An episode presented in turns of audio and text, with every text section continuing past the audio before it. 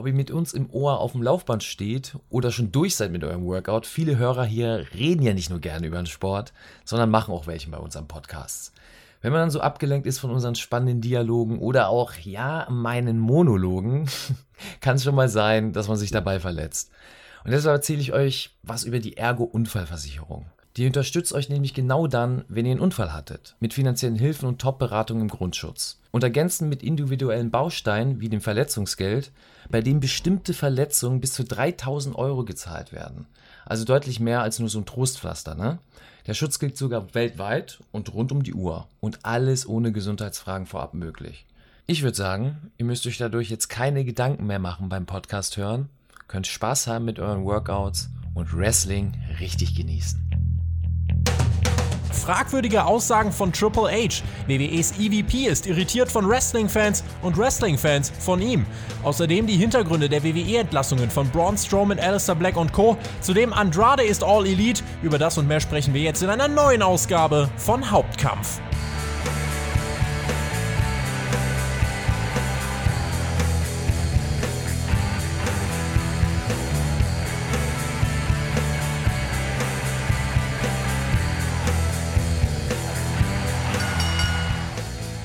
Ist man mal kurz weg und legt eine kurze Pause ein. Da dreht die komplette Wrestling-Welt durch. Da kann man schon mal Kopfschmerzen bekommen. Gut, dass diese Folge euch von der Ergo-Unfallversicherung präsentiert wird. Wir haben heute eine richtig, richtig volle Ausgabe für euch vorbereitet. Mein Name ist Tobias Enke und ihr hört nach kurzer Pause eine neue und frische Folge von Hauptkampf, eurem Wrestling-Talk von Spotfight. Wir haben viel aufzuarbeiten. Und deswegen habe ich jemanden bei mir, der den Überblick behalten hat in den letzten Wochen und alles miterlebt hat aus nächster Nähe. Wrestling-Promoter und Podcaster Alexander Flöter. Stift und Zettel liegen äh, parat, hoffe ich. Äh, wir dürfen heute nichts vergessen, Alex beschreiben. Du bist einmal nicht da. Du, einfach, das war ja nicht mal eine Woche. Du machst einfach mal einen Abgang, fliegst ein bisschen in den Urlaub und dann explodiert alles um dich rum. Also nicht mhm. um dich mhm. rum, aber in der Szene. Das war schon sehr überraschend, hat aber auch für sehr, sehr viel Gesprächsstoff gesorgt. Und das ist doch ideal, wenn man mit Hauptkampf wieder weitermachen möchte. Das letzte große Ding war ja das Axel Tischer-Interview. Auch das ist explodiert, muss ich sagen. Und da ging das Ganze schon los. Und jetzt haben wir noch viel mehr Stoff. Ich freue mich drauf. Hauptkampf. Endlich mal wieder breite Palette. Also in Zukunft muss ich mir das mit der Pause wirklich zweimal überlegen. Ihr habt abgestimmt auf Patreon, worüber wir reden sollen. Triple H, Hintergründe der WWE-Entlassungen und Andrade. Das äh, Lilly-Thema, Alex, um Shayna Baszler hat es äh, nicht in die Finalrunde geschafft. Äh, das sollte dir, glaube ich, ganz recht sein. Und äh, eigentlich kann man es ja auch ganz kurz machen, indem man einfach nur den Fakt ausspricht, dass WWE ja aus einer trainierten MMA-Cage-Fighterin eine Frau gemacht hat die weinend vor Puppen wegrennt. Ich denke, da brauchen wir nicht mal, also das ist ja nicht mal eine Wertung an sich, das ist ja nur die faktische Beschreibung dessen, was passiert ist. Ich glaube, das genügt, ne? Die Quoten und der Erfolg geben WWE recht oder so. Naja, friss oder stirb, das ist ja auch ein Thema, über das wir gleich sprechen werden. Ja. Und man probiert zumindest Sachen, wenn man was Positives dazu sagen möchte. Ich glaube aber, es gibt nicht so viel Begeisterung in der Fanszene und schon gar nicht unter den Leuten, die loyal zu Company stehen. Und das ist ein Problem friss oder stirb. Das bringt uns tatsächlich zu Block 1. Einige werden sich fragen, äh, wie ist das denn jetzt zu verstehen? Und ich glaube, einige werden es auch gar nicht mitbekommen haben. Insofern spitzt mal die Lauscher. Triple H hat nämlich äh, mit ein paar Aussagen für Wirbel gesorgt, die äh, mal zumindest ein bisschen ja, für Irritation gesorgt haben, so sage ich es mal. Es gab vor NXT Takeover, was jetzt am Wochenende stattfindet, weiß auch nicht jeder, gab es einen äh, Media Call, so wie es den eben immer gibt, wo Triple H sich dann eben den Fragen der Journalisten gestellt hat. Preview übrigens zum Event gibt es bei uns auf äh, Patreon, Montag dann auch die Review. Und Dave Meltzer hat da eine Frage gestellt in diesem Media Call und meinte, äh, du äh, Trips, war es nicht früher mal so bei NXT, da war ja so ein Thrill da, ne? Was passiert mit Leuten wie zum Beispiel Kevin Owens, Sami Zayn, Samoa Joe, wenn die aufsteigen? Wie wird das im Main Event laufen, äh, im Main Roster laufen? Und das fehlt jetzt, hat Dave Meltzer gemeint. Er meinte, das ist ja eigentlich so der Konsens unter Wrestling-Experten und das sei auch ein Grund für sinkendes Interesse am gelben Brand. Dazu wären die Storylines nicht mehr ganz so tiefgründig und spektakulär erzählt, wie es mal der Fall war.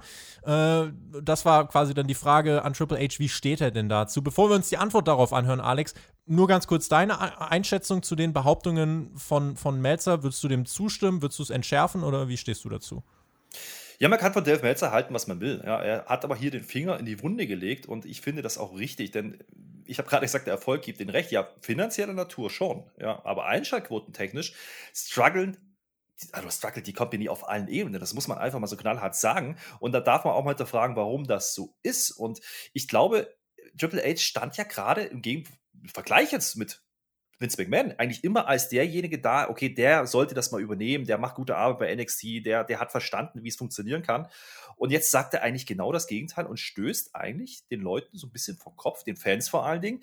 Jetzt ist es natürlich ein Corporate Call, aber ich kann mich nicht daran erinnern, dass so ein Corporate Call mal so für ja, Entsetzen und auch ein bisschen Verwirrung gesorgt hat. Das ist schon äh, sehr interessant gewesen, was da passiert ist. Es hat auf jeden Fall äh, eine Welle geschlagen im Internet, das äh, muss man auf jeden Fall so festhalten. Ähm, wir wollen uns jetzt mal anhören, was Triple H genau gesagt hat. Also die Frage war von Dave Meltzer, wie ist das eigentlich mit den Leuten, äh, die jetzt bei NXT sind? Freut man sich gar nicht mehr so darauf, dass die aufsteigen und äh, wie, wie sieht das generell aus? Und äh, Triple H hat darauf Folgendes gesagt. There are some talent that, that, that don't want to uh, to to leave and to expand beyond. That they they don't want to. Um, maybe the the schedule doesn't work for them uh, physically. Whatever it is, you know. So so there's a lot of options there. It's a funny thing to me sometimes that in our business, everybody is so worried about where people are going to go or land, or how is this going to play out long term in the future. How about watch it? Do you like it or do you not like it? Do you like it? And and do you like it? Do you have to say, well, I like it, but I oh, I like this other thing more, or I like it, but I don't like it as much as I like that one. Like just it's just watch it or don't, you know, and and stop trying to figure out where everything goes. Fans ruin their own stuff half the time, trying to figure out where everything goes and why it's going there and how, and then trying to pick up their phone and go search for the thing to find out what it is that can ruin it for them, so they're not surprised when it happens. Like I, I don't understand that. Um, I, I'm I'm thrilled with what the brand is. I'm happy with where it is. Do I want it to get better? Yes. Do I want it to grow? Yes. Do I want it to expand? Yes. Again, people will take this line, use it out of context, and joke. It's a marathon, not a sprint. I'm, not here to make a brand that's around for a few years, or or a few minutes, or you know, I, I want it to be long term. And and how's it going to be long term? It's it's it's going to morph and evolve. It shouldn't be the same. If it's the same three years from now or four years from now as it is right now, we made a mistake. So, und Triple H hat gesagt, äh, die Leute werden das bestimmt nur aus dem Kontext reißen. Alex, genau das wollen wir jetzt mal nicht tun. Wir werden es jetzt nicht aus dem Kontext reißen, sondern wie gesagt, wir kennen die Frage von Dave Meltzer. Wir wissen, was Triple H jetzt gesagt hat. Was entnimmst du aus seinen Aussagen? Denn die Kurzfassung finde ich, kann man schon sagen, ist einfach, die Fans sollen nicht ständig alles hinterfragen, sondern einfach abwarten und wenn es ihnen nicht gefällt, sollen sie abschalten. Was hast du aus diesen Aussagen gezogen und welche Gedanken gehen dir dabei durch den Kopf? Also zunächst mal muss man festhalten, er hat nicht ganz Unrecht mit dem, ähm, wenn man sagt, okay, es wird halt sicherlich jetzt wieder was aus dem Kontext gezogen, es ist halt dann eine Headline. So funktionieren aber auch die Medien, ja, und das weiß Triple H sehr, sehr genau. Ich glaube, er hat mit dieser Aussage bewusst auch, ja, Zeichen setzen wollen. Das Problem ist nur, die Zahlen geben ihnen, zumindest wenn man nicht auf die Finanzen schaut, absolut kein, kein Recht dazu aktuell. Ja? Er sagt im Endeffekt ja auch im Kontext gelassen, naja gut, die Leute sollen halt entscheiden, ob sie schauen wollen oder nicht. Das ist aber genau der Knackpunkt. Immer mehr Leute schalten ab. Also die Ratings gehen in den Keller. Und nicht nur bei NXT, sondern auch überall anders. Bei Raw und bei SmackDown. Und auch, kann mir vorstellen, die Pay-Per-Views werden nicht mehr ganz so stark gesehen wie noch zuvor. Das ist ja nichts aus dem Kontext gerissen. Das ist ja einfach ein Fakt. Ja, und sich dann hinzustellen als Vertreter der Company und zu sagen, hey, das ist doch alles gut bei uns, ich bin doch froh, wir haben vielleicht vor drei, vier Jahren einen Fehler sogar gemacht, das ist mir ein bisschen zu einfach. Und ich finde es auch zu einfach zu sagen und die Schuld abzuwälzen auf die Fans. Ja, ihr seid doch schuld, wenn ihr euch das selber verderbt. Er hat einen gewissen Punkt getroffen, er hat nicht ganz unrecht, wenn man sagt, okay, hört auf, wenn Endeffekt jede News, jede Spekulation zu verfolgen, dann habt ihr mehr Spaß bei den Shows. Das unterschreibe ich sogar, da bin ich großer Freund von. Aber er muss sich auch dem stellen, dass die Landschaft sich geändert hat gegenüber vier, fünf Jahren, aber vielleicht auch zehn oder 15 Jahren. Und er war selber damals dabei. Er weiß ganz genau, was für ein großer Diskussionsstoff das alles geliefert hat, wenn einer gewechselt ist zu WCW, zu WWE. Diese große Brand War Geschichte, die hat man über Jahre und Jahrzehnte jetzt ausgeschlachtet und gute Quoten damit gefahren. Und jetzt sagt man uns, hey, das wollen wir eigentlich gar nicht. Das ist doch alles, das ist doch alles Quatsch. Wir wollen doch einfach nur unser Produkt machen. Guck's doch einfach oder lass es. Du brauchst doch gar nicht drüber diskutieren. Das ist, das ist Quatsch, weil ich bin Kunde in dem Moment und ich bin mit dieser Firma verbunden über viele, viele Jahre und ich erwarte dann einfach, dass man eine gewisse Sorge, eine gewisse Notwendigkeit erkennt, wenn Fans sagen, oh, das ist aber nicht mehr das, das Produkt, was ich sehen möchte. Und das wischt man hier mit einer Aussage einfach weg. Und das ist viel zu einfach und vor allen Dingen ist es nicht die Lösung auf das eigentliche Problem. Er umschifft die Frage eigentlich, hat aber nicht wirklich eine Antwort, weil, wie gesagt, er kann mit Fakten das nicht mehr hinterlegen und dann wird es schwierig. Genau, das ist nämlich der Punkt. Ähm, die Frage war eben, äh, ist, ist es so, dass die Storyline-Entwicklungen schwächer geworden sind? Und Triple H entgegnet mit, ja, hinterfragt doch nicht alles. Ich erinnere mich daran, als, äh, ich glaube, das war wirklich vor einem Jahr auch bei In Your House, da gab es, glaube ich, dieses Triple Threat mit Rhea Ripley, Charlotte und Io Shirai. Ähm, wo Triple H dann gesagt hat, weil äh, alle haben gesagt, Rhea Ripley, da muss da jetzt der große Moment kommen, weil sie auch bei WrestleMania nicht gewonnen hat und so. Und Triple H hat gesagt, äh, nach, nach diesem Finish damals, wartet ab, let it play out. Und es hat sich ein Jahr später bis heute nichts ergeben. Und das ist halt so ein bisschen äh, das, wo man auch dann sagen muss, Triple H hat hier und da ein bisschen Glaubwürdigkeit verloren. Und ich glaube, das, was du vorhin schon gesagt hast, Triple H war für viele so dieser Heilsbringer, der diese ganz andere Mentalität doch verkörpert hat als Vince McMahon. Hier hört man, finde ich, schon ein bisschen so dieses unternehmerische McMahonische raus. So, Leute, schaut's doch oder lasst's bleiben. Und das ist halt von oben herab. Und äh, weil er sagt, schaut's oder lasst's bleiben, dieses lasst's bleiben haben Millionen Fans gemacht. Jährliche Ratingverluste von 15 bis 20 Prozent sind da ja jetzt nicht einfach wegzuwischen. Ähm, ich habe habe auch mal die Reaktion beobachtet, wie es auch bei uns jetzt zum Beispiel auf Twitter war, wie die Leute da reagiert haben. Einige haben uns da geschrieben, ja, er hat recht. Julian zum Beispiel meint, richtig, so etwas predige ich schon ewig. Man muss sich doch nur mal umgucken, wie viele Podcasts und äh, Reviewer es gibt. Wrestling-Fans nehmen sich und ihre Meinung viel zu ernst in allen Belangen. Warum muss ich mich über etwas aufregen, was mir nicht gefällt? Das macht doch nur alles kaputt. Die Mehrheitsmeinung geht eher in die Richtung, was auch unser Patreon-Supporter Marzipano geschrieben hat. Der meint, Triple H frei nach dem Motto, fresst den Müll, den wir euch Schwein vorwerfen und beschwert euch gefälligst nicht. Wo wäre er denn, wenn er keine anständigen Storylines bekommen hätte? Wäre er immer noch der arrogante Adlige? Ich warte seit Monaten, ja gar Jahren darauf, dass es in den Reviews mal heißt, es lohnt sich wieder Raw und SmackDown ganz zu schauen. Aber diese Aussage empfinde ich als Fan als Beleidigung, zumal ich sehr viel Geld ausgegeben habe in den letzten 30 Jahren für WWF und WWE. Es ist eine Schande fürs Wrestling und alle Athleten, die sich den Arsch aufreißen und ihre Gesundheit riskieren, um uns Fans zu begeistern. Schande, Schande, Schande. Wie äh, nimmst du diese Kommentare wahr? Hm. Das ist das, was ich meine. Wir haben halt schon zwei Lager. Es gibt die Leute, die sagen, ja, er hat nicht Unrecht. Und das habe ich ja auch gerade gesagt. Ich, ich sehe auch, er hat einen Punkt. Wir dürfen nicht alles immer ins Kleinste auseinandernehmen. Ähm, ich glaube, das, das tut dem Wrestling nicht gut, weil Wrestling auch lange und viele, viele Jahrzehnte gut mit K-Fab funktioniert hat und auch sich besser promoten ließ. Andererseits fährt gerade die WWE, und das ist das Scheinheilige daran, seit Jahren eine massive Social Media Kampagne. Ja? Und das Problem daran ist, man forciert doch eigentlich, Meinung und Reaktion zu bekommen. So funktioniert Social Media. Das ist genau die Vermarktung, die sie fahren, um dann zu sagen, hey, wir wollen das eigentlich gar nicht, wir wollen doch gar nicht, dass ihr eure Meinung kundtut.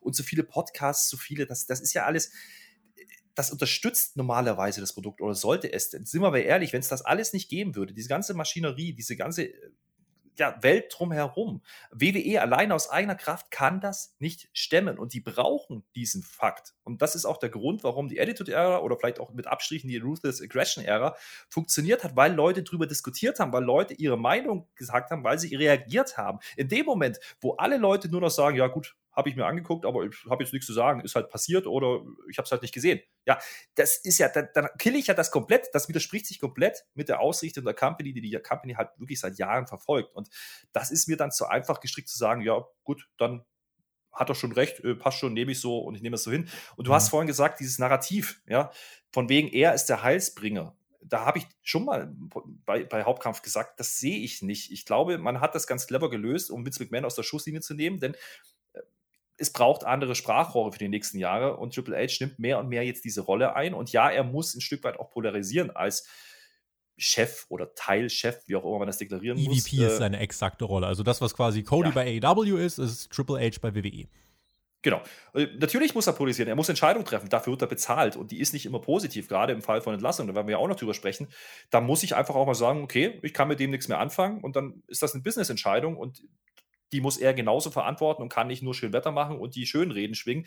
Das gehört genauso zum Job. Äh, dieses Narrativ, dass er eben der Heißbringer ist, das kommt aus Fankreisen. Ähm, das kommt nicht von Triple H. Man hat es aber unterstützt. Man hat es äh, versucht zu fokussieren und Triple H und NXT vor allen Dingen als alternative Brand aufzubauen, als mhm. das, was die Indie-Fans eigentlich haben wollen auf einer größeren Bühne. Und jetzt sagt man auf einmal, nee, das wollen wir gar nicht. Da haben wir Fehler gemacht. Da hinterfrage ich wirklich den Sinn. Und natürlich, er antwortet hier ad hoc, ohne unüberlegt, äh, vielleicht auch was rausgehauen, was man im Nachhinein vielleicht auch kritisch hinterfragen kann. Das passiert, ja, im Eifer des Gefechts, das will ich ihm zugute halten. Andererseits offenbart das einfach auch so ein bisschen die Haltung innerhalb der Company. Zumindest kann man das reininterpretieren. Ja, also NXT war über Jahre, gerade die Takeovers, hast du gesagt, ey, alles, was im Main Roster schief läuft, NXT macht's richtig. Und der Vater, der Ziehvater von NXT, sagt dir jetzt quasi, Leute, hört doch mal auf, alles zu hinterfragen. Ähm, und das ist halt für mich so ein Punkt. Wrestling lebt aber auch viel davon, dass ich an Storyline-Entwicklungen interessiert bin. Ich überlege gerade, wie ich damals angefangen habe mit den Fäden von Edge und dem Undertaker bei SmackDown. Äh, ich habe mich damals auch gefragt, oh, wie geht denn das jetzt weiter, wenn der äh, Undertaker da irgendwie äh, Vicky Guerrero in ihrem Rollstuhl da äh, nächste Woche wirklich mal die Treppe runterschubst, so ungefähr. Du fragst dich halt, wie gehen die Geschichten weiter? Und ähm, insofern, das ist halt jetzt, wenn dir dann einfach jemand sagt, ja, hinterfrag's halt nicht, ansonsten guck's nicht, äh, finde ich ist halt ein bisschen, ähm, ja, macht man sich halt wirklich sehr einfach, wie du gesagt hast. Schreibt uns gerne natürlich auch eure Kommentare dazu hier äh, auf YouTube oder wo auch immer. Äh, schreibt uns, ich bin da wirklich sehr gespannt, wie ihr das äh, wahrnehmt. Es ist halt ich habe auch noch mal mir so meine Gedanken gemacht. Es ist halt aus einer Position eines Marktführers heraus, der im Geld schwimmt, aber wirklich mit schwächelnden Quoten und steigender Kritik zu kämpfen hat. Und da ist das jetzt quasi eine Antwort, mit der löst du zwei Sachen aus. Du löst, löst aus, dass Leute noch mehr Kritik äußern und du löst aus, dass die, die eh schon deine loyalen Fans sind, die sagen, ja, hat er eigentlich recht. Was du damit nicht machst, und das ist ganz wichtig, du wirst damit keinen einzigen Fan zurückgewinnen. Kein Fan wird diese Aussage hören und denken, ah, dann probiere ich es doch mal wieder bei WWE. Wenn die mir sagen, Leute, hinterfrag nicht alles, ansonsten guckt's halt nicht. Das ist eine Aussage, mit der vergraulst du eher Fans. Ich habe auf als, als König der Metaphern habe ich auf Twitter ein Beispiel gepostet. Du hast eine geile Gitarre, Alex. Du musst mir jetzt folgen. Du hast eine geile Gitarre und tourst um die Welt. Die, die, die Gitarre spielt die geilsten Songs von, äh, nenn mir mal gute Bands gerade. Deine Top drei guten Bands, die eine Gitarre haben. Ach Gott, äh, nehmen wir die ganz großen. Äh, Metallica, ACDC und was ist noch live gut? Vielleicht Rammstein. Ist nicht eine Band von mir, aber die ist äh, ja weltweit gern gesehen. Danke. So, und die spielen Songs mit dieser geilen Gitarre und die werden gefeiert. Und eines Tages kommt da, äh, kommt da der Gitarrenspieler hin und reißt einfach drei Seiten raus aus dieser Gitarre. Und die Töne sind halt dann nicht mehr so gut. Die Qualität nimmt ein bisschen ab. Der tourt aber trotzdem weiter. Die Gitarre hat immer noch einen richtig guten Ruf, aber die, die Töne, die sind nicht mehr geil. Du hast äh, nicht mehr so viele Seiten. Und äh, dann sagen die Fans, ähm, das hört sich aber nicht mehr so gut an wie vorher. Und da sagt der Gitarrist, pff, hör doch auf, das zu hinterfragen. Wenn es dir nicht gefällt, dann geh doch. Und Überraschung, die Leute, die werden tatsächlich gehen, nämlich zu einer anderen Gitarre. So, wir lieben Metaphern, aber ich glaube, man wird so ungefähr verstanden haben, was ich damit ausdrücken will. Ich halte halt die Argumentation einfach für eine Bankrotterklärung, so dieses generell, dann guckt doch nicht, wenn das Fans untereinander sagen, ist es schon dumm genug, wenn das der EVP von WWE sagt, dann guckt doch unser Produkt nicht. Was ist denn das für eine Verkaufstaktik? Du kannst doch als Promoter von Pro, wenn jemand nach der Show zu dir kommt und sagt, oh, die Short mir hat nicht gefallen, kannst du auch nicht sagen, ja, kauf halt kein Ticket, du Arsch. Das funktioniert halt nicht. Na, ja, jein. Also natürlich kannst du in gewissen Abstrichen äh, sagen, okay, ich kann halt nicht 100% äh, zufriedenstellen. Ja? Das verstehe ich und das ist auch äh, auf kleinerer Ebene so. Ich kann schon sagen, ich opfer eine gewisse Gruppe oder einen gewissen Teil der Fanbasis, um andere abzuholen und zu catern. Das Problem ist nur, WWE catert gerade niemanden. Ja? Um, um bei dem Musikvergleich zu bleiben, äh, das kann schon mal geil sein, so ein ja, so eine Gitarre mit zwei Seiten zu spielen, weil es halt einfach ad hoc passieren musste. Und das kann das beste Konzert der Welt werden. Aber du kannst damit niemals eine Tour oder gar ein neues, neue Album einspielen und damit Erfolg haben, wenn die Leute es nicht gewohnt sind, weil einfach viele Töne dazwischen nicht spielbar sind und einfach wegfallen. Und das ist genau dasselbe, was beim Wrestling gerade passiert, oder zumindest bei WWE gerade passiert die Töne, die früher da waren, die das Produkt interessant gemacht haben, die die Musik hörenswert gemacht haben, die fallen nach und nach weg. Und er sagt einfach, ja gut, dann mach's halt nicht mehr, dann hör's nicht mehr. Und die Leute tun das und er realisiert in dem Moment aber nicht oder spricht es nicht an, dass genau das eben passiert. So, jetzt kann man sagen, okay, du kannst jetzt wieder auf Dorffesten spielen, aber eigentlich wieder die großen Festivals. Zumindest nehme ich mhm. das so wahr. Und das ist hier der, der Trugschluss und das ist hier auch das zu kurz gedachte von Triple H. Wie gesagt, ich halte ihn zugute, das war eine Ad-Hoc-Antwort. Ja, da hat man nicht immer die besten Formulierungen parat und er reagiert hier und man nimmt das dann vielleicht aus dem Kontext, sagt er. Ich glaube aber, er weiß ganz genau, wie Medien funktionieren und das ist wieder der Punkt, der mich dann zum Nachdenken bringt.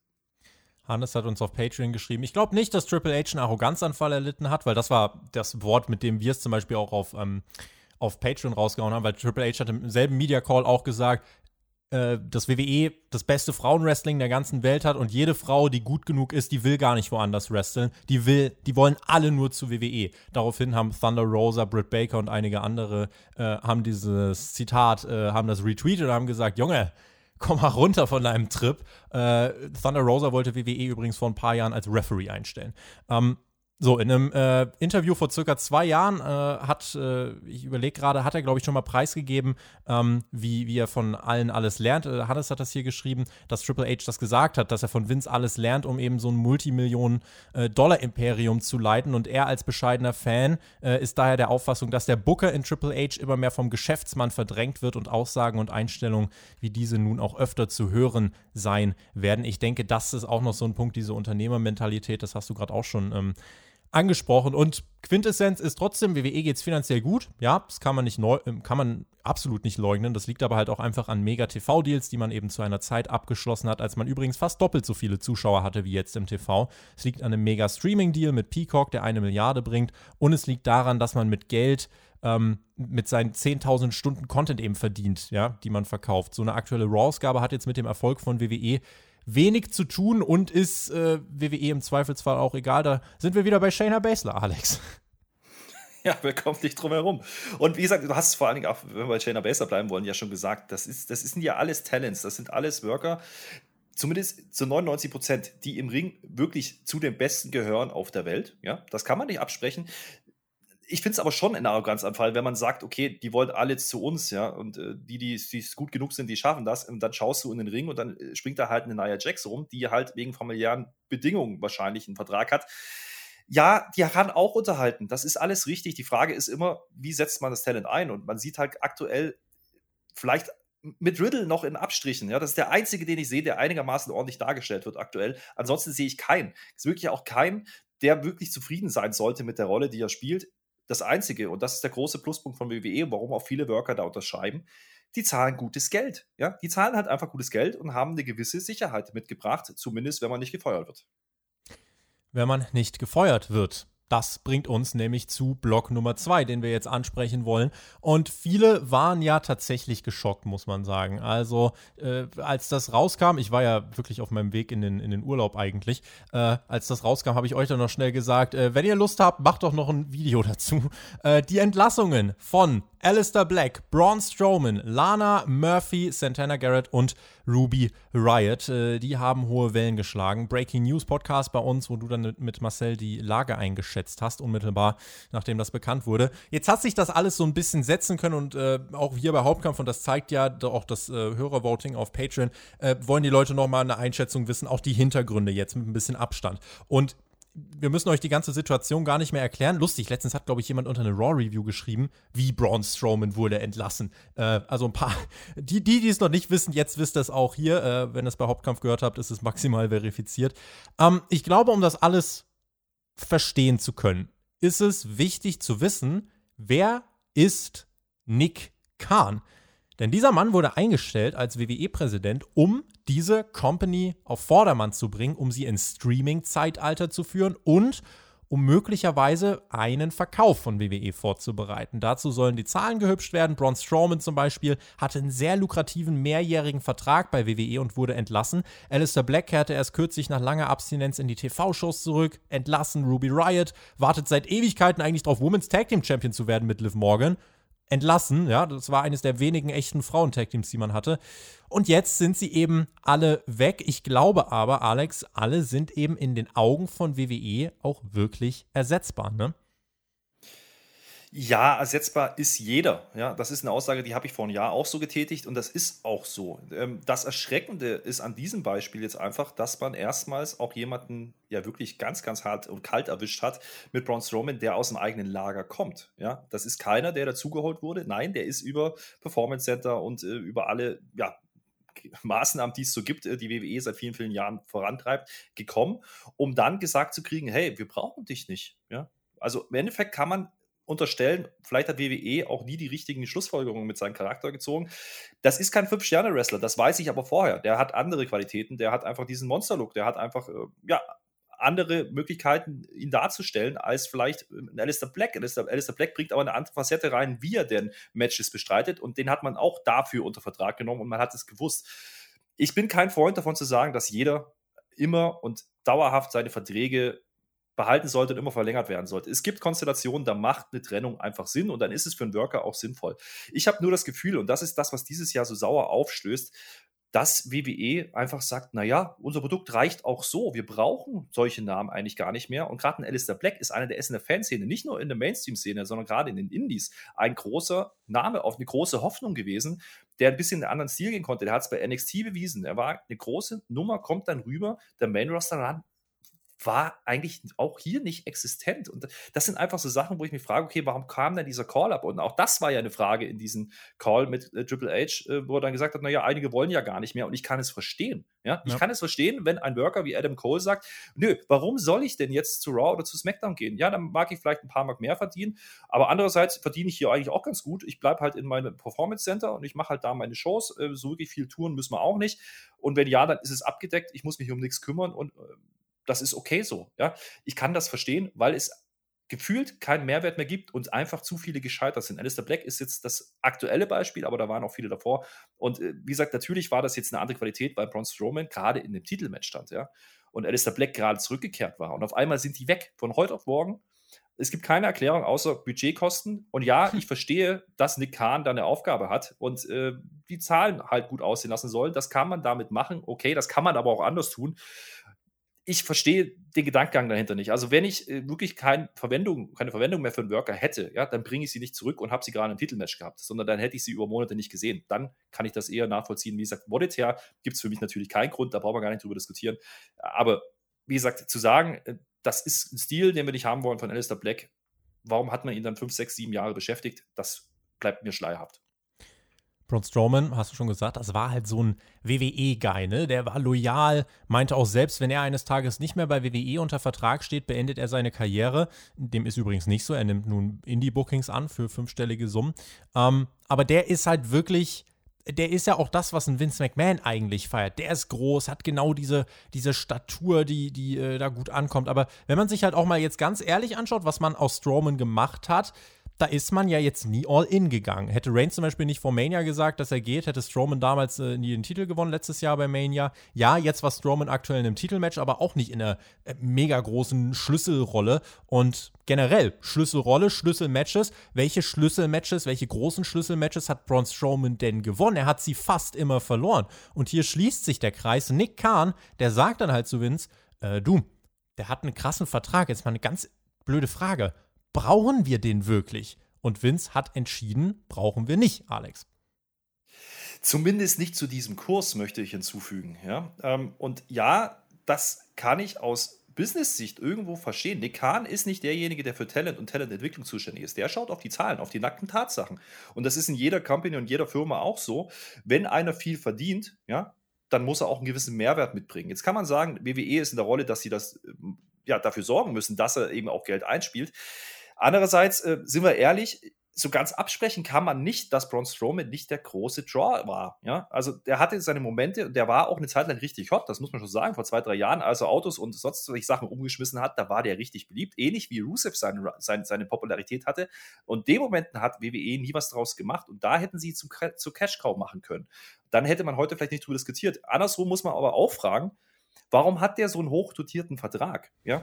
Äh, wenn er denn das Geld eigentlich nicht wert war. So, da, da, da, sind wieder so zwei Herzen in meiner Brust. Ich verstehe es aus Business-Sicht, dass man sagen muss, okay, wir treffen Entscheidungen und wir brauchen ihn nicht mehr, wir können auf ihn verzichten und vielleicht auch gerade aktuell wohl wissend, dass AEW beispielsweise oder andere Promotions Worker nicht alle aufnehmen können, die gerade frei werden. Das war vor ein paar Jahren anders. Da hat man alles verpflichtet und schnell unter Vertrag genommen, damit die nicht verfügbar sind. Das hat sich jetzt gelockert. Ich glaube, man nimmt die Konkurrenz insofern nicht ernst, als dass man sagt, na gut, dann ist halt ein Big Show, ein Mark Henry, dann ist halt vielleicht ein Braun Strowman bei AEW das wird die trotzdem nicht auf die nächste Stufe bringen. Zumindest ist das anscheinend der Gedankengang bei WWE. Die Frage ist jetzt halt, was macht man hier? Bereitet man wirklich einen Verkauf vor? Also die TV-Deals, die WWE jetzt bekommen hat, die sind krass. Vielleicht werden sie ab 2024 ein bisschen weniger krass, aber ändert nichts daran, dass die Firma gerade ein riesiges Plus nach dem nächsten erwirtschaftet. Ich muss aber dennoch sagen, dass ich nicht unmittelbar sehe, dass der Laden verkauft wird. Einfach weil ich nicht glaube, dass Vince McMahon jetzt gerade sagt, ja, okay, dann gebe ich jetzt halt in zwei, drei Jahren die Kontrolle ab. Solange es ihm in seinen Augen noch gut geht, äh, auch bei den nächsten TV-Verhandlungen dann, da ist er Ende 70, äh, dann wird er sagen, gut, weiter geht's, weil was soll Vince McMahon sonst machen? Ihr müsst euch mal äh, vor Augen führen. Vince McMahon ist ein Mann, bei dem die, selbst die engsten Angehörigen sagen, der Mann hat keine Hobbys Der macht WWE und Workouts, das war's. Und deswegen sehe ich zum Beispiel jetzt noch nicht, dass Vince das Zepter in zeitnah abgibt. Ich glaube aber, wenn Vince irgendwann nicht mehr die Macht hat, das wird dann nicht an Triple H gehen, nicht an Stephanie, erst recht nicht an Shane McMahon oder so, sondern dann winkt wirklich ein Verkauf an solche großen Häuser wie Amazon, wie Disney oder, und das ist von allen eigentlich im Moment das wahrscheinlichste, NBC Universal, den gehört das USA Network, wo Raw seit mehr als 20 Jahren läuft, den gehört Peacock, sind lange, langjähriger Partner von WWE und die haben einfach das Geld. So, und Nick Kahn ist absoluter Experte, was Medienbusiness, was Medienwandel, was Medienstrukturen betrifft. Und der hat sich eine Reputation aufgebaut über die letzten Jahre. Und wenn er es jetzt schafft, WWE in dieses Streaming-Zeitalter zu führen, dann richtig viel Profit mit TV-Deals rauszuschlagen und das Ding am Ende für richtig viel Kohle zu verkaufen, dann macht der Mann nur seinen nächsten Schritt. Dann geht er zur nächsten Company. Nick Kahn wird nicht für äh, sein Leben lang jetzt ein WWE-Mitarbeiter sein, das kann ich euch garantieren. Ähm, und ich glaube, Alex, diese Entlassungen sind eben damit zu begründen, dass da jetzt einer sagt, guck mal, brauchst du die wirklich, weil er einfach das Ziel hat, die Company lukrativ zu machen für die Zukunft. Ob die jetzt in drei Jahren verkauft wird, ob die in acht Jahren verkauft wird, das äh, kann jetzt noch keiner mit klarer Gewissheit sagen. Aber da ist einfach jemand jetzt da, der darauf achtet, was kann man sparen und wie kann man noch mehr Profit rausholen. Und das macht Nick Kahn wirklich absolut exzellent. Ja, du hast ja richtig gesagt, deswegen ist er da. Ja? Und ich bin grundsätzlich auch ein Freund davon, ähm, neue Sichtweisen und Know-how von außen reinzuholen. Ja? Die Wrestling-Szene leidet ganz, ganz oft darunter, gerade im Independent-Bereich, dass man in der eigenen Bubble schwimmt. Ja? Und WWE und Vince McMahon, wenn man das äh, mal ein bisschen weiterspinnen will, das hat er sein ganzes Leben lang ja so gemacht. Er hat die bestehenden Regeln ja im Endeffekt umgeworfen, wie man gemeint hat, ja, so funktioniert Wrestling, und hat es anders gemacht. Und er hatte in in großen Teilen auch immer recht mit seinen Business-Entscheidungen. Ja, das kann man ihn einfach nicht absprechen. Er hat im Endeffekt aus einer fast Pleitewelle mit WrestleMania 1, ja, hat man über die 90er Jahre, die nicht gut liefen, in Milliarden-Dollar-Unternehmen geschaffen, ähm, was wahrscheinlich unerreicht bleiben wird in den nächsten Jahren und Jahrzehnten. Äh, dennoch ist es halt so ein bisschen, naja, die Frage ist, ist es vielleicht sogar gut, wenn irgendwann mal dieser Verkauf kommt? Denn sind wir ehrlich, Vince McMahon, ich glaube nicht, dass er Geld braucht, ja. Also ihm ist wahrscheinlich der Price Tag, der da dran steckt, äh, dranhängen würde, relativ egal, weil der hat ausgesorgt, gar keine Frage. Das Einzige, was ihn wahrscheinlich beschäftigt, ist, da, er wird nicht mehr jünger, ja. Also klar, er hat nicht viele andere Hobbys. Ähm, du hast gesagt, er ist dann bald Ende 70. Irgendwann ist ja die natürliche Lebensdauer auch mal erreicht, wo man sagen kann, okay, ich muss vielleicht einen Plan B machen ja, oder haben in der Schublade oder vielleicht einen Plan C. Was passiert, wenn ich mal nicht mehr da bin? Was passiert? Äh, vielleicht dann auch, wenn, wenn eben klar ist, dass ein Triple H das vielleicht auch gar nicht möchte, kann ja auch sein.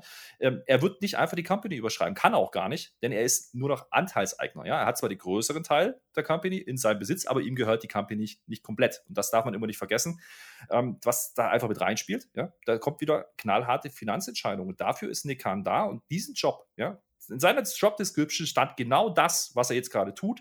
Dafür muss man ihn nicht lieben, ja. Und er ist im Endeffekt andererseits natürlich aber das Geld auch wert, ja, für WWE, was er da verdient. Das wird nicht wenig sein. Und äh, ich, ich, kann da nicht grundsätzlich sagen, das ist alles Quatsch und das ist Verrat am Fan, bla bla bla. So funktioniert die Welt halt einfach nicht. Und hat es auch früher nicht funktioniert. Ähm, WWE hat immer, wenn es notwendig war, richtige Entscheidungen getroffen, im Großen und Ganzen zumindest. Und äh, das wird auch hier passieren, ob Verkauf wirklich ansteht, ist, deutet halt vieles darauf hin. Ich kann mich erinnern, wir haben letztes Jahr zur Entlassungswelle schon das erste Mal drüber gesprochen, ob das nicht eine Möglichkeit sein kann. Ich glaube schon, dass man das im Hinterkopf hat. Und äh, wenn der Zeitpunkt X gekommen ist, wo Vince McMahon wirklich sagt, ich muss mich jetzt vielleicht gesundheitlich aus dem operativen Geschäft zurückziehen, das Gefühl habe ich übrigens schon, dass er gar nicht mehr so viel macht und schon gar nicht ja, in der Öffentlichkeit mehr stehen möchte mhm. dafür, ähm, dann braucht es einen Plan B und der muss vorbereitet werden. Und das ist keine Geschichte von ein paar Wochen, sondern das braucht vielleicht Jahre, wie du sagst, ob das jetzt zwei, drei, vier, fünf, acht Jahre sind. Das ist, steht auf einem anderen Blatt. Die Entscheidung wird man treffen, wenn die Angebote kommen. Und bis dahin wird man versuchen, Wert reinzustecken in diese Company. Hat man jetzt viel gewonnen, weil man eine Million Gehalt spart? Nein, natürlich nicht. Aber für den neuen Käufer ist das durchaus interessant, weil der muss Verträge übernehmen. Und das war damals bei WCW das Problem. Ja, da hat WWE lange, lange Zeit, noch viele, viele Jahre Worker bezahlt, die einen AOL Time Warner Vertrag hatten. Und wenn man dem aus dem Weg gehen kann, weil das wird natürlich aufgerechnet an den Verkaufspreis oder abgezogen dann, ja. dann verdient man wieder mehr. Und das ist einfach der, der, der ganz klare Mechanismus des Marktes in dem Moment, der da greift. Wir sprechen hier sehr tiefgründig drüber, auch einfach, weil ich zum Beispiel jetzt Sachen wie WWE will nur wenige Giants einsetzen. Das kaufe ich zum Beispiel nicht, ja, da, weil man liest dann natürlich im mhm. Netz auch solche Sachen wie, ja, man will dann nur Omos und äh, noch die anderen äh, ein, zwei vielleicht einsetzen. Leute, das ist dieselbe Company, die zwischenzeitlich gleichzeitig den Undertaker, Kane, Great Khali, Mark Henry und Big Daddy V gepusht hat. Big Show wahrscheinlich auch noch zu der Zeit. Also am Arsch, nur ein Big Band. Aber ich kann verstehen, ja dass innerhalb der Company zum Beispiel dann auch Verwunderung herrscht. Also ich glaube, gerade als Mitarbeiter denkst du dann schon, oh, du hinterfragst dich dann auch selber und vielleicht so diese absolute die, du sitzt halt nicht mehr bombenfest in einem Sessel bei WWE. Gerade jetzt bei einem Alistair Black. Jetzt gibt es direkt schon wieder Gerüchte, will WWE ihn wieder zurückholen. Äh, das sind halt auch so Sachen, wo, wo, wo ich mir dann auch denke, so, Leute, äh, ich glaube da ehrlich gesagt nicht dran. Genauso wenig, wie ich eigentlich bei Samoa Joe dran glaube, weil das würde eigentlich nur noch mehr Unpro äh, Unprofessionalität signalisieren, gerade auch an Anleger an der Börse oder so. Äh, die sehen dann, ah, okay, die schmeißen Leute raus, um ihre Bilanzen zu hübschen und dann stellen die die ein paar Wochen später wieder ein. Also was macht das denn bitte für einen Eindruck? Und insofern, ähm, ja, äh, glaube ich, äh, die mhm. Leute, die jetzt ja. gegangen sind, die werden wahrscheinlich auch erstmal ähm, weg sein. Ja, ich, ich glaube, wir, wir unterschätzen da einfach auch, wie so eine Company funktioniert. Das ist ein Riesenunternehmen, ja. Also da wird es verschiedene Meinungen geben. Ganz klar. Und der Creative Part wird schon eine Verwendung sehen für die Zukunft, für solche Leute. Nur aktuell generieren die einfach kein Geld. Und Alistair Black war sieben Monate lang mit Bezahlung und wahrscheinlich auch nicht ganz wenig Geld äh, einfach zu Hause gesessen. Ja? Das, was halt verwundert ist, okay, man hatte jetzt gerade wieder eine Idee, wie er zurückkommt. Offensichtlich war man davon nicht überzeugt. Gleichzeitig sieht man Storylines, die noch schlechter sind. Das ist halt so ein bisschen das, was man halt kritisieren kann. Aber das ist dann wieder die Fansicht da drauf, ja, nicht die Business-Sicht. Und da müssen wir einfach aufpassen, äh, dass eine Company einfach so funktioniert, dass es verschiedene Meinungen gibt. Ist richtig. Und am Ende muss einer diese Entscheidung treffen. Wer auch immer das ist, ob das ein Dekan ist, ob es ein Triple H ist und Vince McMahon, das ist gar nicht so wichtig, sondern es geht eigentlich darum, dass er das große Ganze überblicken muss, ja. Und da maße ich mir nicht an, diesen Blick haben zu können als Außenstehender. Und äh, dass es natürlich auch Stimmen gibt, die in eine andere Richtung tendieren und sagen, ja, nee, nee, wir hätten schon was machen können mit Alistair Black. Das ist ja logisch, das ist doch, das ist doch komplett verständlich, ja. Aber die sind halt in der Nahrungskette wahrscheinlich ganz woanders angesiedelt, als eben die Leute, die am Ende die Entscheidung treffen müssen. Wenn man jetzt natürlich überlegt, die Leute sind jetzt weg, also ein Braun Strowman und ein äh, Alistair Black, äh, auch eine Ruby Riot, wir kennen WWE, da sind wir jetzt auch übrigens wieder beim Kommentar von Triple H. Warte ab und schaust dir an. Ich glaube nicht, Alex, dass wir eine Erklärung dazu bekommen werden, warum Big E auf einmal keinen Fädenpartner mehr hat, ne? Und wo denn die Tag Team Partnerin von Liv Morgan ist. Insofern hier lohnt sich das Abwarten wahrscheinlich nicht so. Liebe Grüße an Triple H, ne? ja, gut. Da muss man wieder sagen, Triple H würde, würde wahrscheinlich dazu sagen, na ja, gut, was interessiert denn euch, ob wir Leute entlassen haben? Das hat früher auch keiner gewusst, wenn einer einfach nicht mehr aufgetaucht ist. Ja, das ist heute halt gläserner, ja, durch Social Media. Aber wie gesagt, die Geister, die ich rief, ja, also das ist in der heutigen Zeit halt anders, wie das halt vor 22, 30 Jahren war.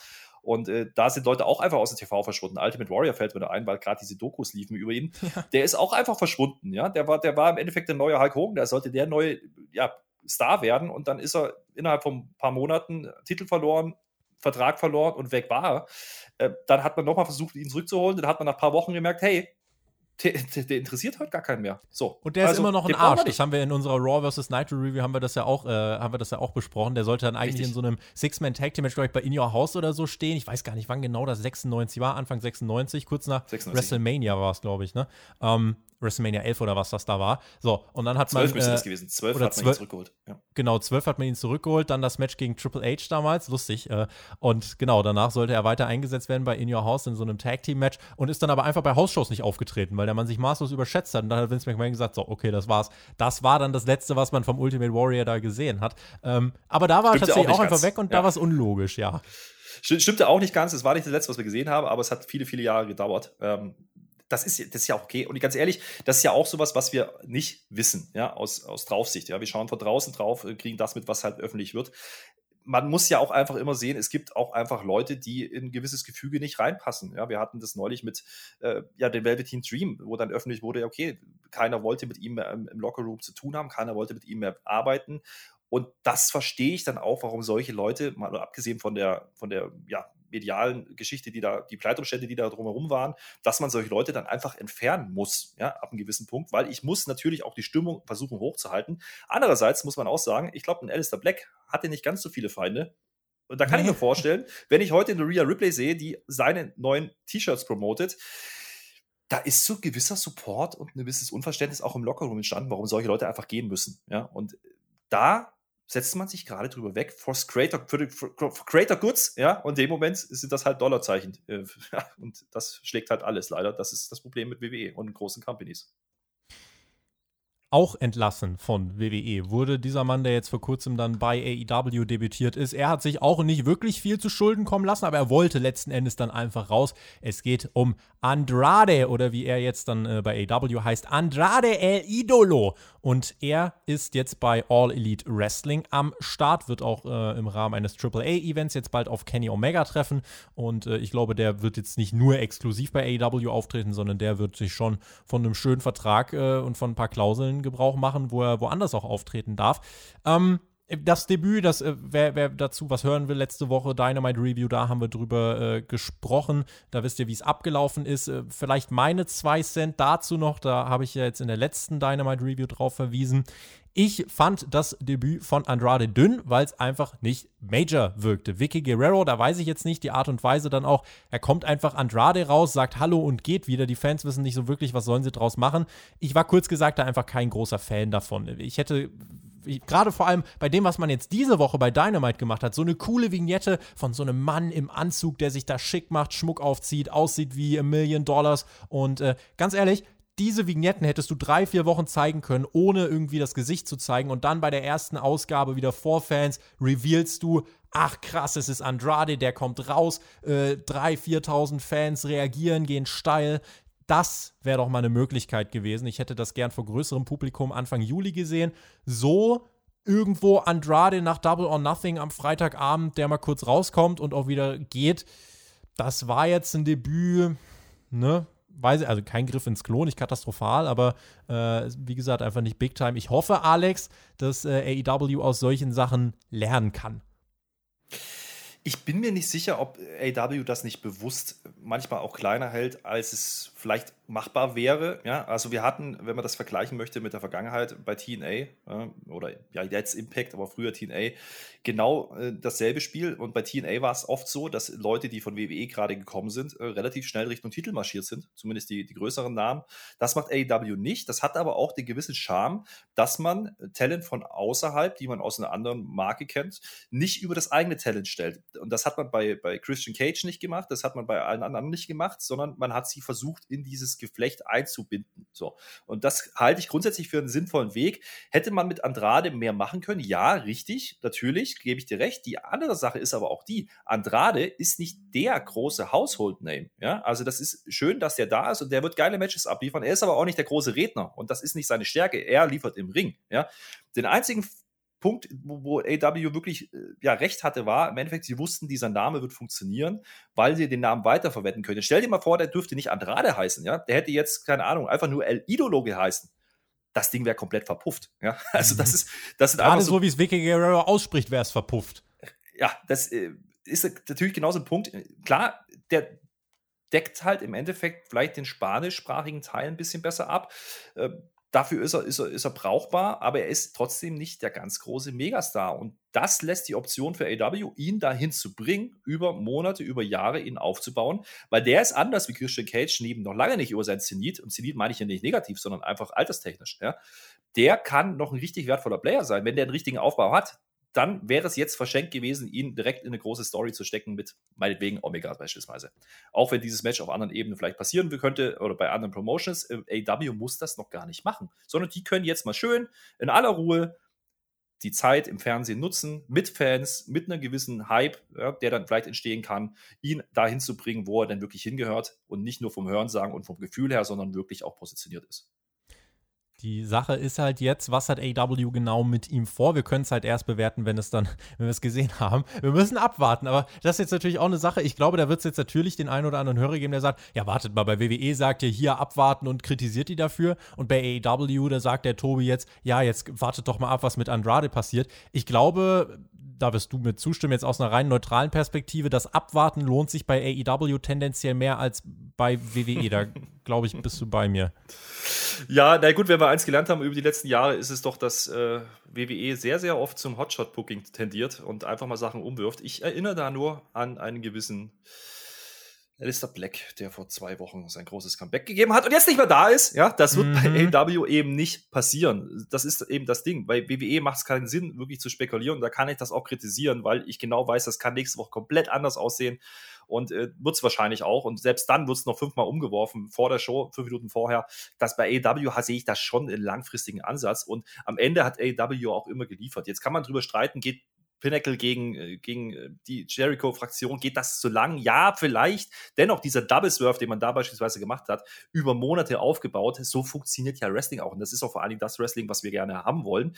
Und der Witz ist, WWE, da wollen wir gerne wieder tolle Stories haben, aber jeder weiß doch ganz genau, das ist eine Arbeit über mindestens ein paar Monate, um über, überhaupt annähernd wieder ein Hype, eine gewisse Story aufzubauen. Und das traue ich denen absolut nicht zu, in der momentanen Struktur, wie man Entscheidungen trifft.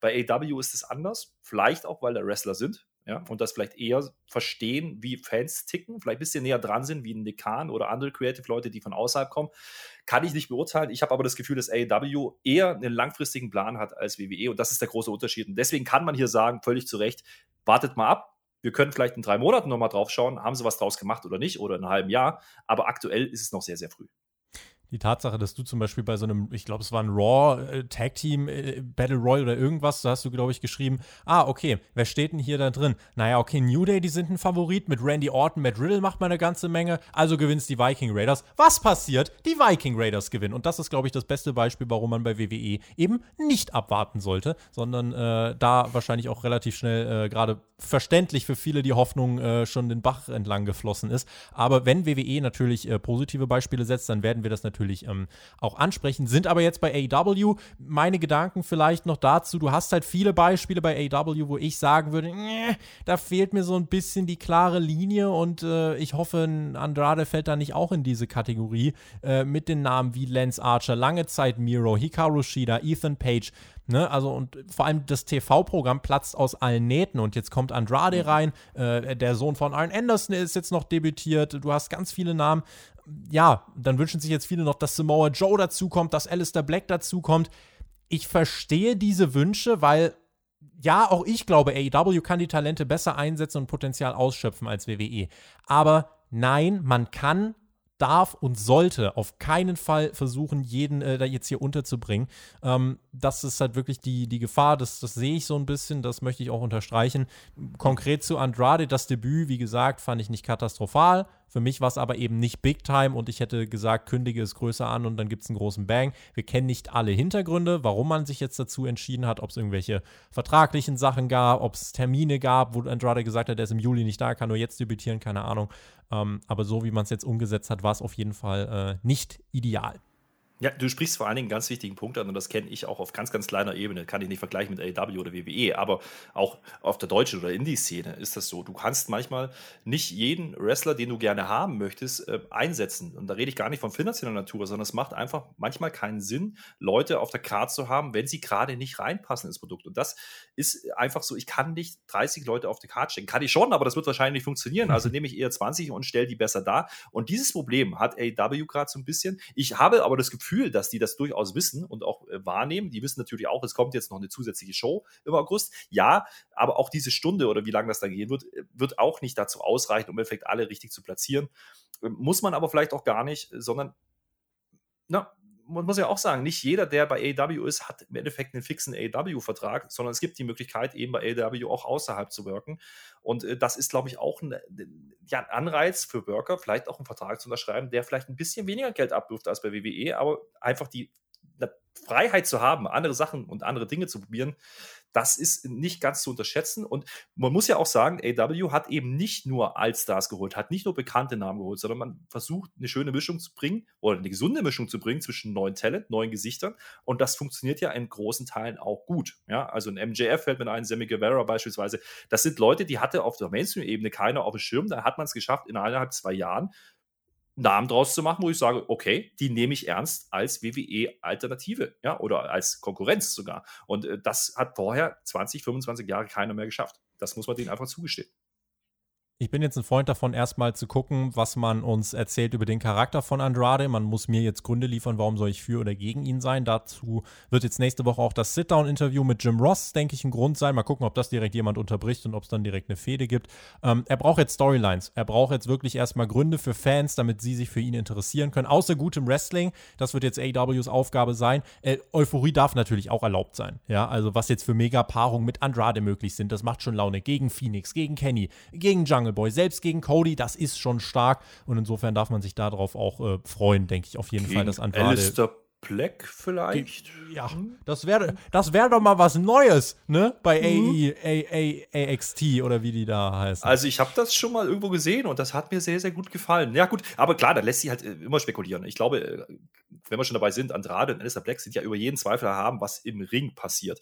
Das Schöne bei AW ist, und das ist für mich ein Pluspunkt, dass man eben nicht sofort Matches raushaut, und erstmal sagt, okay, ich nehme jetzt den, den, alles mit und mache jetzt erstmal großes Match gegen Omega und lass den Titel vielleicht wechseln. Nee, man baut es auf. Man, ne, Verknappung. Ich muss den gar nicht jede Woche sehen und schon gar nicht im Ring. Das reicht vielleicht, wenn der in zwei Monaten das erste Mal antritt, wenn die Story und wenn die Geschichte, die da drumherum erzählt wird, einfach gut dargestellt ist und heiß macht, ja, auf dieses Comeback. Dann ist weniger manchmal mehr und das ist das, was übrigens WWE auch komplett verdammt hat, aber darüber sprechen wir jetzt hier an der Stelle nicht mehr.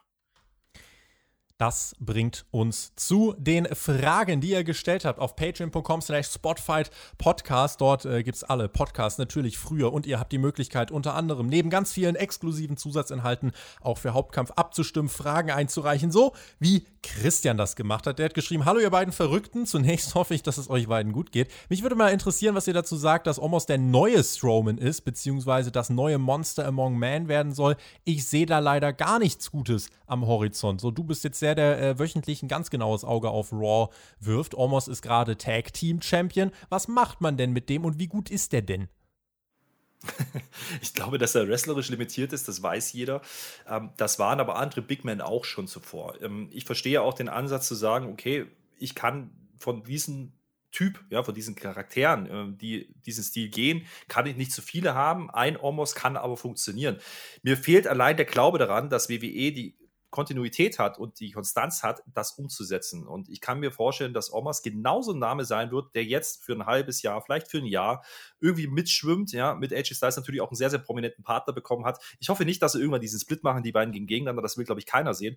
Und so lange muss er zerstören, das ist seine einfache, seine einzige Rolle, ähnlich wie Strowman das auch gemacht hat. Aber wir wissen auch, was mit Strowman passiert ist danach. Es wurde immer cheesiger und immer lächerlicher. Und ich kann mir bei Omos auch nichts anderes erklären, weil irgendwann ist die Story, der ist groß und breit, einfach auserzählt. Und dann ist die Halbwertszeit von so einem Wrestler, von so einem Charakter vielleicht auch schon wieder abgelaufen. Daniel hat uns geschrieben, ich frage mich, wie lange die WWE noch für die Wrestling-Szene relevant sein wird. Hat der beschrittene Weg vom Wrestling zur reinen Unterhaltung nicht eher etwas mit einer Distanzierung zum Kampfsport zu tun, der mit einer Spezialisierung innerhalb der Branche einhergeht? Denn mit äh, Entertainment hat das ja mittlerweile, oder mit Wrestling hat das nicht mehr viel zu tun. Äh, wir haben ja vor der Aufnahme, haben wir schon drüber gesprochen, bei Raw waren ja jetzt zuletzt mal Wochen dabei, wo wirklich viel Wrestling auch dabei war, über 100 Minuten hast du, glaube ich, gesagt. Ähm, das ist aber eine Ausnahme gewesen, glaube ich, ne? Es ist eine Ausnahme gewesen. Es war eine von meiner Seite, mein persönlicher Geschmack, äh, hat das eher entsprochen. Das Problem an der Sache ist, die Quoten haben das nicht bestätigt. So, und ich neige dazu, zu unterstellen, dass WWE dann wieder sagen wird, okay, das funktioniert einfach schlichtweg nicht. Dann machen wir wieder Stories und das haben wir diese Woche gesehen, nicht mal 40 Minuten Matchzeit natürlich, das Wrestling, das eine in, reine In-Ring-Produkt steht schon seit Jahren nicht mehr im Mittelpunkt bei WWE. Dafür hat man NXT. Da ist das ein bisschen anders gehandhabt. Da macht man inzwischen fast gar keine Stories mehr. Ja, das hat man, äh, ne? Das Problem ist so diese komplette Schwarz- oder Weiß-Geschichte. Also entweder ich krieg nur Wrestling oder ich krieg nur Storytelling. Wie wäre es denn mit einer Mische? Das wäre schon ganz schön, wenn wir das wieder machen könnten. Andererseits verstehe ich aber schon, warum eine Firma wie WWE verschiedene Brands hat, die verschiedene Bereiche abdecken sollen. Ja, also NXT, da haben wir beim Start von NXT ja immer drüber gesprochen, die haben eine Nische abgedeckt, die vorher nicht besetzt war von WWE.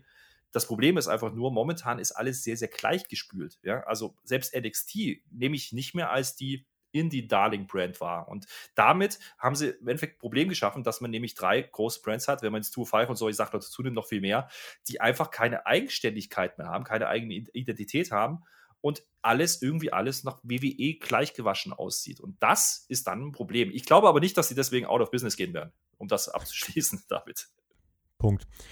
Julian hat gefragt, wie lange ist Dynamite noch am Freitag? Ich habe das irgendwie verpasst. Äh, das ist jetzt noch so bis Anfang Juli. Also ab dem 7. Juli ist AEW definitiv wieder on the road und immer mittwochs. Bis dahin äh, wird es mal Freitag sein, mal Samstag sein. Das liegt einfach daran, dass äh, hochklassiger Korbball gespielt wird in den Staaten. Und äh, deswegen wird AEW da gerade ein bisschen hin und her geschoben. Zeigt sich da auch. Habe ich eine Frage, Tobi? Da habe ich eine Gerne. Frage zu wie ist denn dein Empfinden? Ich meine, die, die, die Quoten Freitagabends waren jetzt nicht gut. Klar, es ist ein Late-Night-Spot, das wissen wir. Freitagabend ist ohnehin schwierig, ähm, Konkurrenzsituation. Dass die Quoten niedriger sind als normal, verstehe ich. Aber hätte man nicht einfach auch sagen können, man strahlt es trotzdem Mittwoch aus, halt zu spätere Stunden, hätte damit vielleicht bessere Quoten gezogen? Wie genau da die Verhandlungen gelaufen sind zwischen äh, TNT und AEW, das, äh, ist natürlich reine Spekulation. Ich weiß, dass es mal so war, dass AEW zwischenzeitlich auch mal um 23.30 da erst gestartet ist. Ich glaube, man hat sich halt sagen wollen, okay, äh, dann wollen wir lieber versuchen, statt da irgendwie am Mittwoch mal um 10, mal um 11, mal um 0 zu laufen, wollen wir versuchen, halbwegs konstant einen Spot zu finden und den hat man halt mit Freitagabend gefunden. Vielleicht hat man auch gesagt, lass uns mal gucken, wie das vielleicht mit Rampage funktionieren kann, äh, wenn das Freitagabend läuft, weil es ist ja der äh, ähnliche, ähnliche Zeitslot. Ähm, vielleicht ist das auch der Hintergrundgedanke gewesen. Die Quoten, du hast gesagt, sie sind jetzt nicht so stark, man muss sagen, die sind äh, extrem schlecht. Also äh, extrem schlecht heißt in dem Fall, dass äh, wo jetzt äh, am Mittwoch dann irgendwann noch mehr als eine Million zugeschaut haben, sind es jetzt live am Freitagabend dann noch ein bisschen mehr als 400.000. Aber was auch zur Wahrheit gehört, ganz viele, und das ist halt die Sache, AW hat ein jüngeres Publikum, ganz viele gucken das halt, die nehmen es halt auf und gucken es dann entweder über die App als Stream oder sonst wann nach und dann kommt AEW trotzdem noch auf über eine Million. Also die letzten Dynamite-Ausgaben sind trotzdem insgesamt noch immer auf etwas mehr als eine Million Abrufe insgesamt gekommen. Wenn man sich die Quoten anschaut im äh, plus 7-Tage-Rating, schon im plus 3-Tage-Rating zeigt sich, ganz viele gucken das halt nicht Freitagabend, gerade von den Jüngeren, sondern die gucken das halt dann irgendwann Samstagmorgen zum Frühstück nebenbei, Sonntag äh, Nachmittag nebenbei, irgendwie so. Und äh, das ist halt so die Sache. Dieser Freitags-Timeslot ist halt ähm, ganz schwierig zu bespielen. Warum es jetzt dann nicht der Mittwoch geworden ist, kann ich dir nicht exakt benennen. Ja, wie gesagt, ich halte das schon sehr, für sehr valide. Testballon ja, für Freitagabend und keine festen Zeiten. Mhm. Kann ich nachvollziehen, ja. Äh, Sehe ich, kann ich, kann ich verstehen. Wie gesagt, auch die, die Reichweiten, ähm, ich glaube, das unterschätzt man heutzutage auch einfach, ja. Also ich glaube schon, die reinen TV-Quoten ist halt nur die halbe Wahrheit. Das ist bei WWE übrigens nicht anders. Ja. ja. Ähm, die haben sehr, sehr viele ja, Einschaltungen oder Views, zumindest für Kurzclips auf YouTube. Das ist ja, gehört genauso zur Medienstrategie dazu wie ein TV-Vertrag. Nur da verdient man halt nicht das große Geld. Das ist der Unterschied. Andererseits äh, sehen wir das auch in Deutschland, ja. Also wir haben ähnliches Verhalten. Ähm, für viele wissen es gar nicht, aber äh, in Deutschland werden die AEW-Folgen dienstags äh, auf äh, YouTube veröffentlicht von TNT-Serie for free. Ja, und das gucken viele Leute. Viele Leute warten wirklich bis dahin ab und gucken das dann erst einen Dienstag drauf in Deutschland. Und das kann ich mir vorstellen, ist bei den, bei den Amerikanern nicht viel anders. Aloha hat geschrieben, wie steht ihr dazu, dass bei Dynamite fast immer alle Segmente vorher angekündigt werden? Ich empfinde die Entwicklung der Shows zwar insgesamt als gut, würde mir aber eventuell auch mal wünschen, dass nicht alle Matches im Voraus angekündigt werden. Alex, wie nimmst du das wahr? Ist es ein Pluspunkt, ein Minuspunkt? Ich meine, du kennst ja das andere Extrem.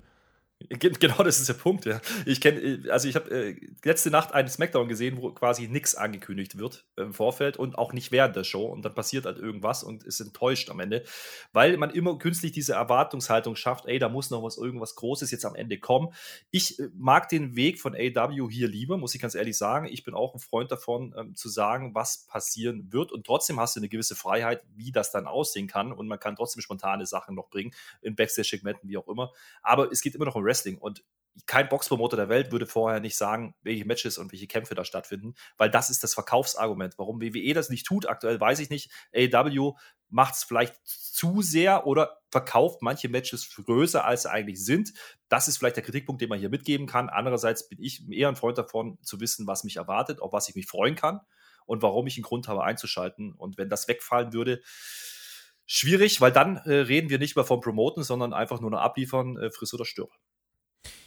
Ich überlege gerade, ähm, ich muss sagen, ich habe, glaube ich, noch zu keinem Zeitpunkt mir gedacht, oh Mann, jetzt haben die mir alle Matches verraten für heute. Also solange die nicht anfangen, mir äh, die, die großen äh, Sachen zu verraten wie Sting oder Andrade oder so, dann ist das in Ordnung. Aber es ist auch einfach fürs Publikum eine ganz andere Sache, wenn du direkt zu Beginn der Show erfährst, okay, das wird heute passieren. Das ist auch der Grund, warum viele dann sagen, okay, das interessiert mich nicht so, ich weiß aber, was heute der Main Event ist mit, keine Ahnung, Darby Allen oder so, da schalte ich dann ein. Das ist halt insgesamt schon leichter, als wenn du den Fans sagst, so, das ist heute ein Match, das findet heute statt und dann machen wir mal. Und die Leute haben keine Ahnung, was zum Beispiel der Main Event oder so ist und können dann auch gar nicht sagen, okay, ich schalte zum Ende nochmal ein. Äh, insofern äh, muss ich sagen, finde ich die Strategie von AW da absolut nachvollziehbar und ähm, ja, finde es auch gut, glaube, dass man das so ich glaube, verfährt. Ich glaube wirklich, man macht das bewusst, weil man genau weiß, dass WWE sich Voll. da schwer tut, weil WWE einfach sehr, sehr viel kurzfristig umwirft. Deswegen kann man da nicht eine Woche vorher sagen, äh, das und das und das und das passiert äh, oder ein paar Tage vorher teilweise nicht, weil es halt fünf Minuten vor Showbeginn dann auf einmal sich wieder ändert. Äh, Das ist eine gewisse Flexibilität in der Produktion, ja. Ähm, Das hat Mehrwerte auch für die Company oder kann es haben, wie man produzieren kann. Das ist richtig.